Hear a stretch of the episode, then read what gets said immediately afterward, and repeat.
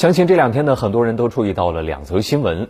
湖北广水一名行动不便的九十四岁老人，为了激活社保卡，被亲属抬到银行抱起进行人脸识别。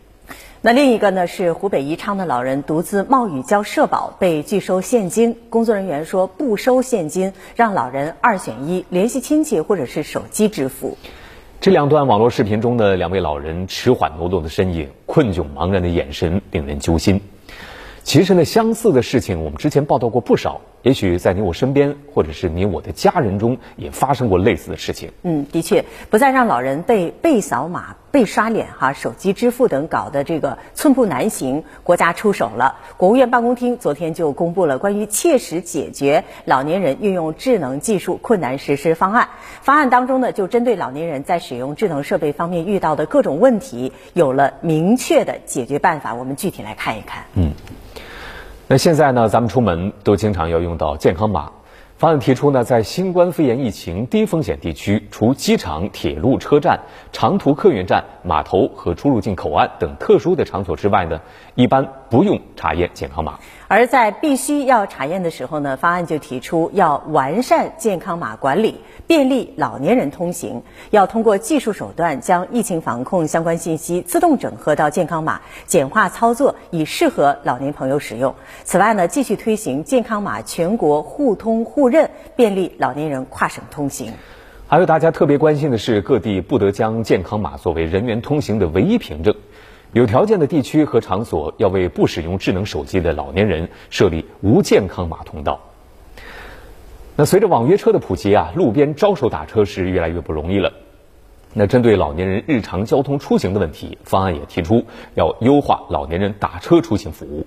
保持巡游出租车扬手召唤服务，对电召服务要提高电话的接线率。此外呢，还要优化约车软件，增设一键叫车的功能。对于老年人订单，要优先派车。总之呢，就是要让咱们老年人路边招手能够打到车，用手机约车操作简便易上手。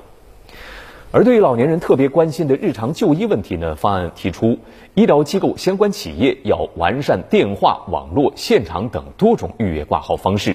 畅通家人、亲友、家庭签约医生等带老年人预约挂号的渠道。此外呢，特别重要的是啊，医疗机构应当提供一定比例的现场号源，保留挂号、缴费、打印、检验报告等人工服务窗口，配备导医、志愿者、社会工作者等人员，为老年朋友提供就医指导服务。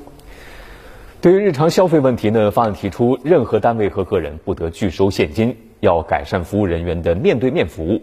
零售、餐饮、商场、公园等老年人高频消费场所，水电气费等基本公共服务费用、行政事业性费用缴纳应支持现金和银行卡支付。推动金融机构、非银行支付机构、网络购物平台等优化用户注册、银行卡绑定和支付流程，打造大字版、语音版、民族语言版、简洁版等适合老年人使用的手机银行 App。平台企业呢，要提供技术措施，保障老年人网上支付安全。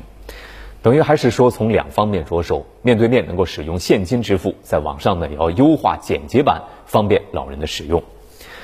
此外呢，针对我们节目当中一开始提到的类似湖北两位老人遇到的事情，方案提出要优化互联网加政务服务应用，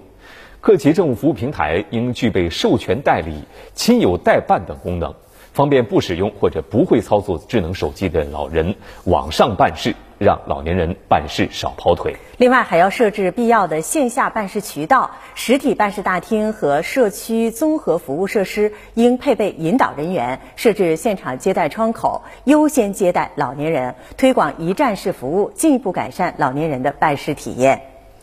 我们看到方案中特别清楚地说明了老人遇到的各种困难的具体解决办法。方案里在每一项内容后面都标注了负责落实的具体部门，我们也希望这些措施能够尽快实施，解决老年人的燃眉之急。其实呢，在一些地方已经在实际运用当中采取了相关的措施，在大力推进智能化服务的同时，仍然专门安排了人工服务通道，给不会使用智能设备的人以及老年人带来了便利。我们之前的节目当中也曾经报道过，我们再来回顾一下。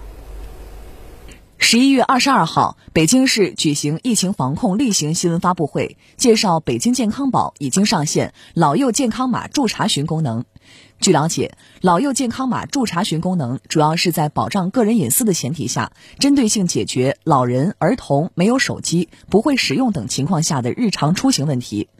助查人员在该功能中输入十六岁以下（含十六岁）及六十岁以上（含六十岁）人群的身份证号，即可为老人、儿童进行健康状态查询。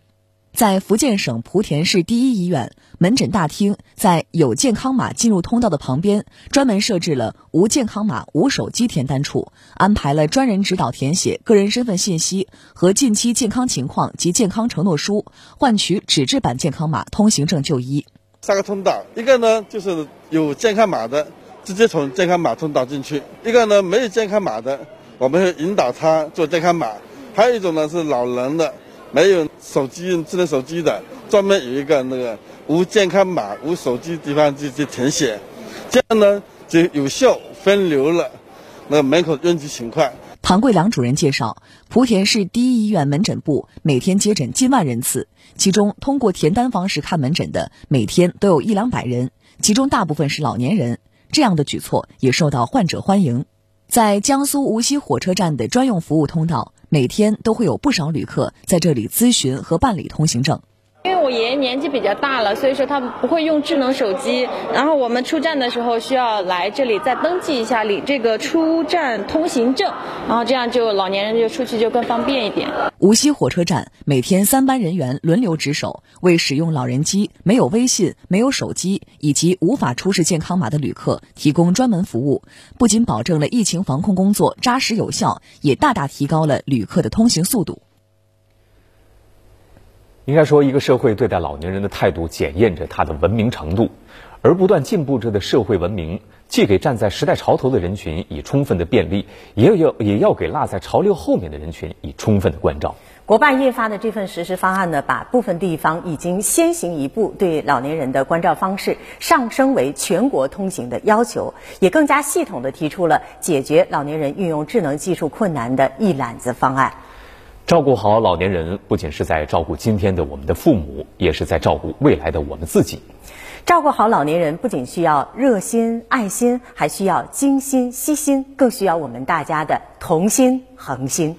把老年人在数字时代里的每一点不方便，都看作一件必须解决好的大事，这是我们的共识，让我们全社会都行动起来。